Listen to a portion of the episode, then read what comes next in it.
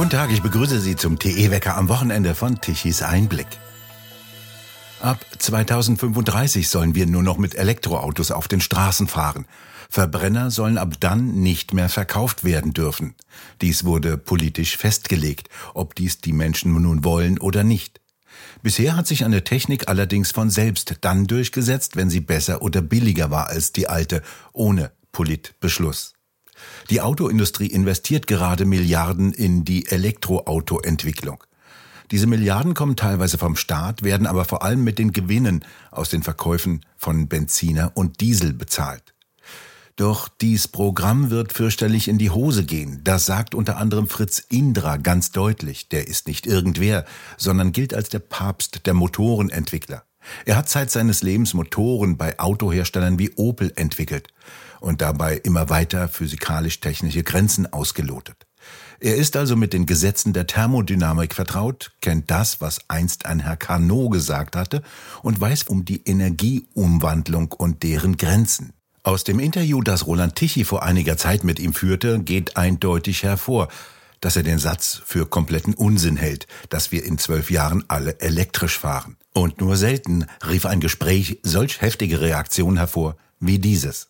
Ein kleiner Teil werde elektrisch fahren da, wo es sinnvoll ist, sagt er in dem Gespräch, das wir jetzt hier gekürzt wiedergeben. Die Politik hat sich zwar gewünscht, dass ab 2035 alle die zugelassenen Autos nur mehr Elektroautos sind, aber das wird fürchterlich in die Hose gehen, äh, weil die Kunden, wenn es wirklich, wenn das Gesetz so bleibt, wovon ich nicht ausgehe, weil dazwischen haben wir noch Wahl in der EU, da wird es dann den Herrn Timmermans hoffentlich nicht mehr geben.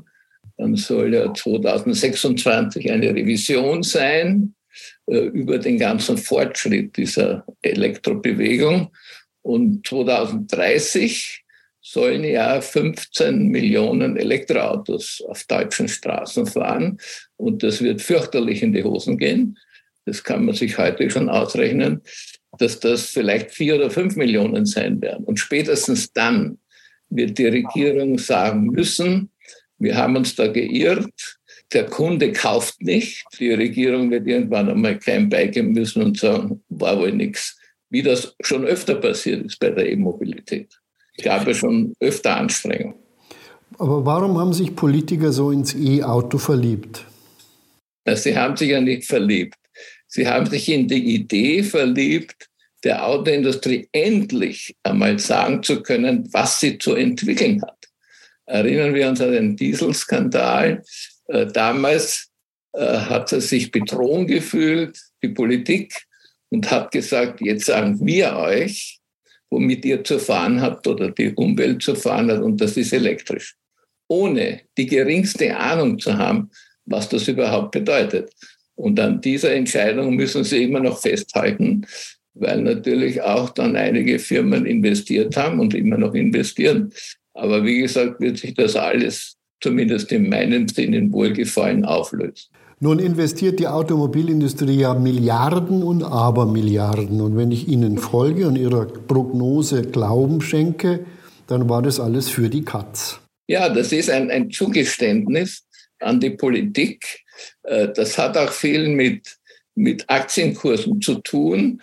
Wenn heute eine Firma nicht sagt, ja, wir investieren heftig in die E-Mobilität, fällt sofort der Aktienkurs. Aber alle diese Geschichten lösen sich so langsam auf und es gibt Gott sei Dank immer mehr Stimmen. Der Herr Pira hat jetzt auch schon von KTM-Chef, der auch beim Daimler demnächst sein wird, äh, gesagt, was das für ein Unsinn ist, zum Beispiel mit Elektromotorrädern zu fahren. Der Iveco-Chef hat gesagt, was es für ein Unsinn ist, LKWs zu bauen, die auch elektrisch fahren. Das macht alles keinen Sinn. Aber die Politik fühlt sich immer noch bemüßigt zu sagen, das ist so und bleibt so. Aber ich bin sicher, dass es nicht haltbar ist, weil der Kunde nicht mitspielt. Aber wenn man dann die Automobilindustrie anschaut, also VW ist auf dem Elektrotrip, BMW ist zugegebenermaßen dabei, alle Wege sich offen zu halten. Aber die Mutter aller Motoren, Daimler-Benz, äh, setzt voll auf Elektro. Ihr früherer Mitarbeitgeber Opel wird voll elektrisch. Fahren die alle an die Wand? und äh, versäumen die Entwicklung der Motoren, denn jeder Verbrennungsmotor muss natürlich auch weiterentwickelt werden. Ja, das äh, ist ganz schrecklich, was sich da abspielt, äh, weil diese Motoren der Zukunft werden gar nicht mehr in Deutschland entwickelt, sondern in China. Zum Beispiel bei Geely, die zum Teil auch Daimler gehört oder umgekehrt. Und das ist eine ganz fürchterliche Entwicklung. Äh, einige Autofirmen haben sogar ihre Entwicklungsabteilungen ausgelassen für, aufgelassen für die Verbrennungsmotoren. Warum ich mir so sicher bin, ist, äh, Sie kriegen sicher mit, was sich zurzeit in China abspielt. Die Chinesen haben zunächst gesagt, wir bauen voll auf die Elektromobilität, überholen damit Europa und Amerika gleichzeitig. Nach fünf Jahren haben sie gesagt, Edge, das war mir nichts und haben die Förderungen der E-Mobilität eingestellt letztes Jahr. Und wenn Sie schauen, die Zulassungen, China ist ein unglaublich wichtiger Markt für alle europäischen Autofirmen. Und die Zulassungsanteile der Elektroautos in China ist beschämend klein. Und VW hat ihre Strategie zu 80 Prozent darauf aufgebaut, dass sie die vielen Elektroautos, die sie bauen wollen, alle nach China exportieren können. Und das geht voll in die Hose. Nun war ja meine Frage, Teil 2, soll man sich dann überhaupt ein Auto von einer solchen Firma kaufen, die den Verbrennermotor so fahrlässig, sträflich vernachlässigen? Es ist so unglaublich, was Audi sagt. Audi sagt, ab 2026 nur mehr Elektroauto. Wissen Sie, was der einzige Verbrenner ist, den Audi dann bauen wird? Das sind die Formel-1-Motoren. Weil Audi ja wirklich toll, in die Formel 1 einsteigen. Und das bleiben natürlich Verbrennermotoren.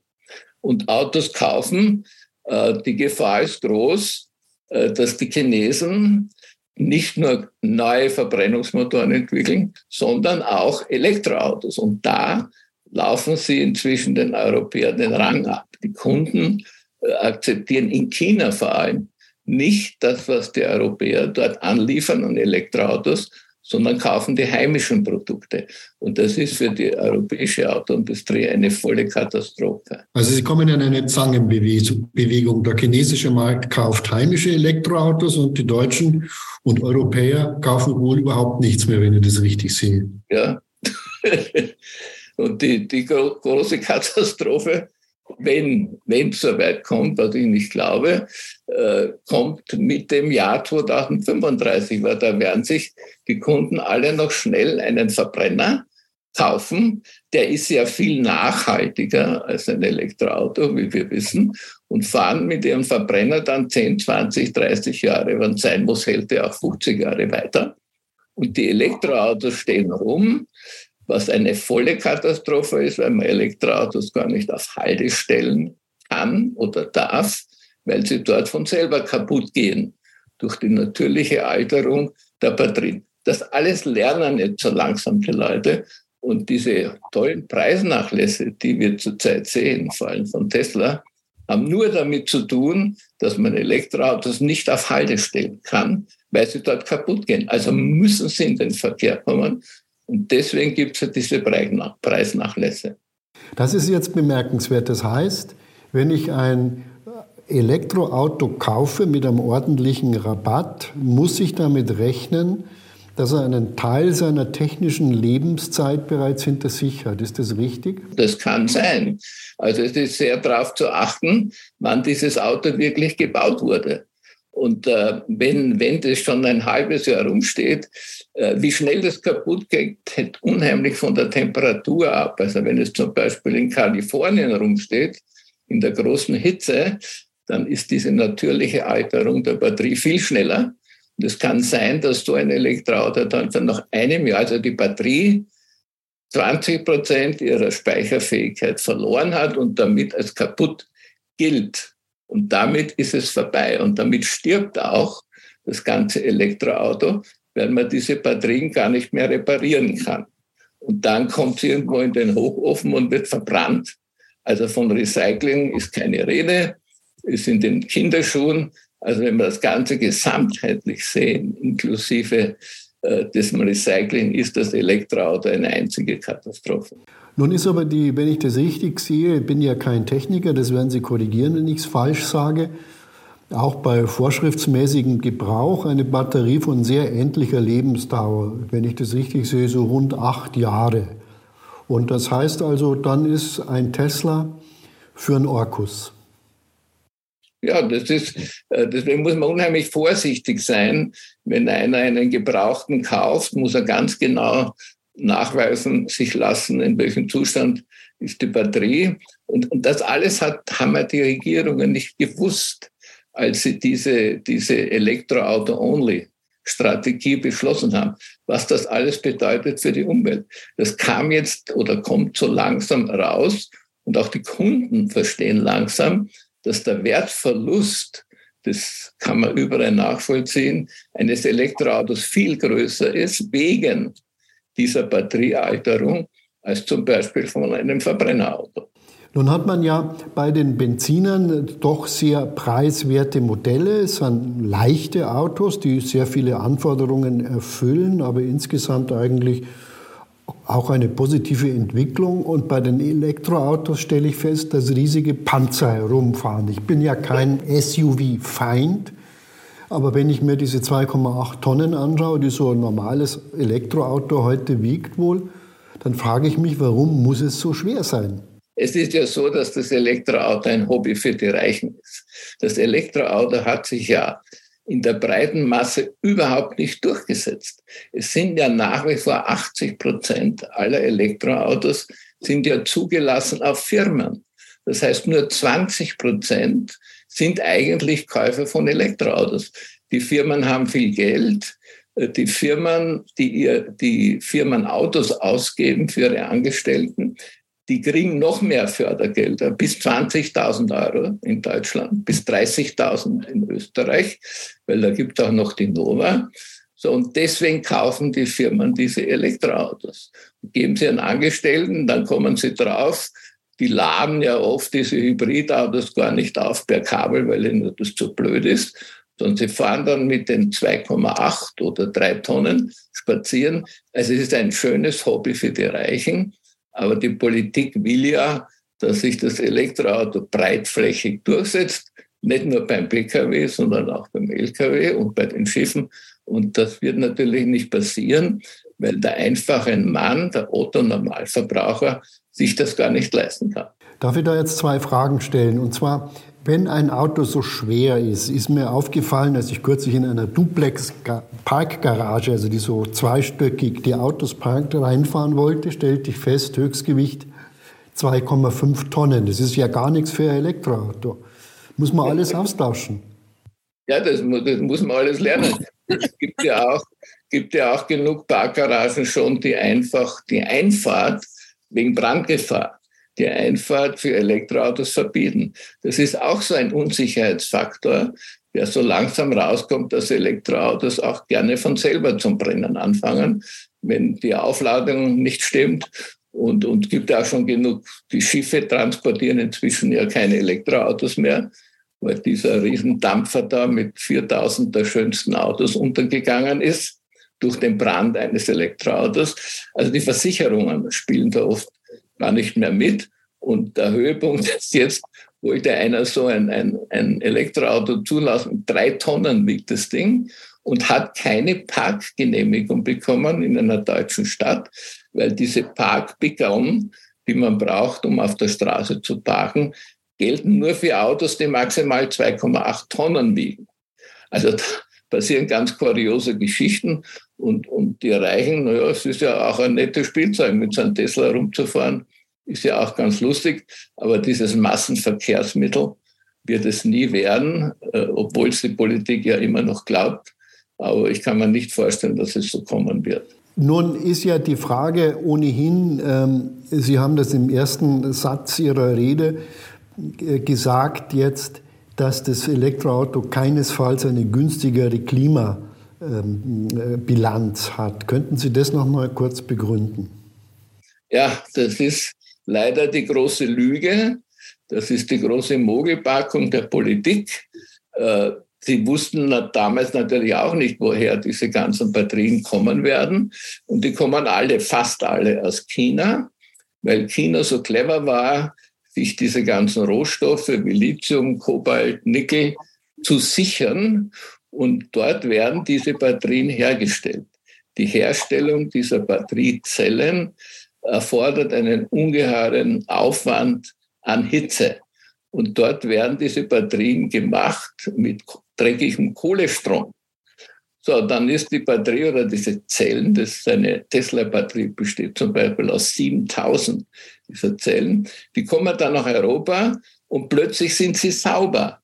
Und das ist etwas, was einem Ingenieur fürchterlich aufstößt. Man muss natürlich diesen CO2-Fußabdruck, den die Batterie in China hinterlassen hat, die muss man natürlich dem Elektroauto zurechnen, egal wo es dann auf der Welt fährt. Das ist der erste Punkt.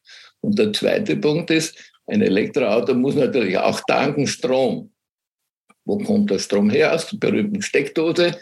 Aber dieser Strom ist nicht grün, sondern er ist schmutzig. Es ist zusätzlicher Strom, den das Elektroauto aus dem Netz aufnimmt.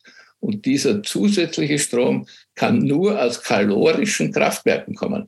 Wir haben nicht überschüssigen, sauberen Strom, aber ein kalorisches Kraftwerk kann natürlich schneller laufen und dann diesen zusätzlichen Strom liefern. Und das heißt ganz automatisch, das Elektroauto fährt mit Kohlestrom, ob es die Politik wissen will oder nicht. Wer überlebt schon länger, die EU oder der Verbrenner? Der Verbrenner überlebt und überlebt und überlebt. Die EU wird nicht überleben, weil, wie gesagt, äh, bald die Wahlen sind, also Richtung E-Auto jetzt die EU. Aber es gibt auch äh, viele Leute, die sagen, die EU in der heutigen Form ist, hat Schwierigkeiten überhaupt zu überleben. Also ich bin sicher, dass der Verbrenner, den Verbrenner wollte man ja schon jahrzehntelang, der hat, gibt ja Leute, die hassen die Verbrenner, aus welchen Gründen auch immer. Aber das Ding ist nicht wegzukriegen, weil es eben in der Summe der Eigenschaften für den Kunden viel mehr Vorteile hat als alle Alternativen. Da gab es ja schon Wankelmotoren, es gab schon Elektromobilität bei GM mit dem EV-Bahn, einen ruhigen Feldtest. Es gibt Stelzermotoren, es gab Keramikmotoren. Und alle, die haben es nicht geschafft, diese Festung Verbrennungsmotor auch nur ins Wanken zu bringen. Und deswegen bin ich sicher, dass der Verbrenner noch viel, viel länger leben wird als die EU. Da sprechen wir nicht über fünf oder zehn Jahre, sondern noch viel länger. Es gibt keine Alternative. Das Elektroauto ist in der heutigen Form einfach nicht gut genug, um die Verbrenner, um die Elektroautos abzulösen. Wir bedanken uns fürs Zuhören. Schön wäre es, wenn Sie uns weiterempfehlen. Weitere aktuelle Nachrichten lesen Sie regelmäßig auf der Webseite tischiseinblick.de und wir hören uns morgen wieder, wenn Sie mögen.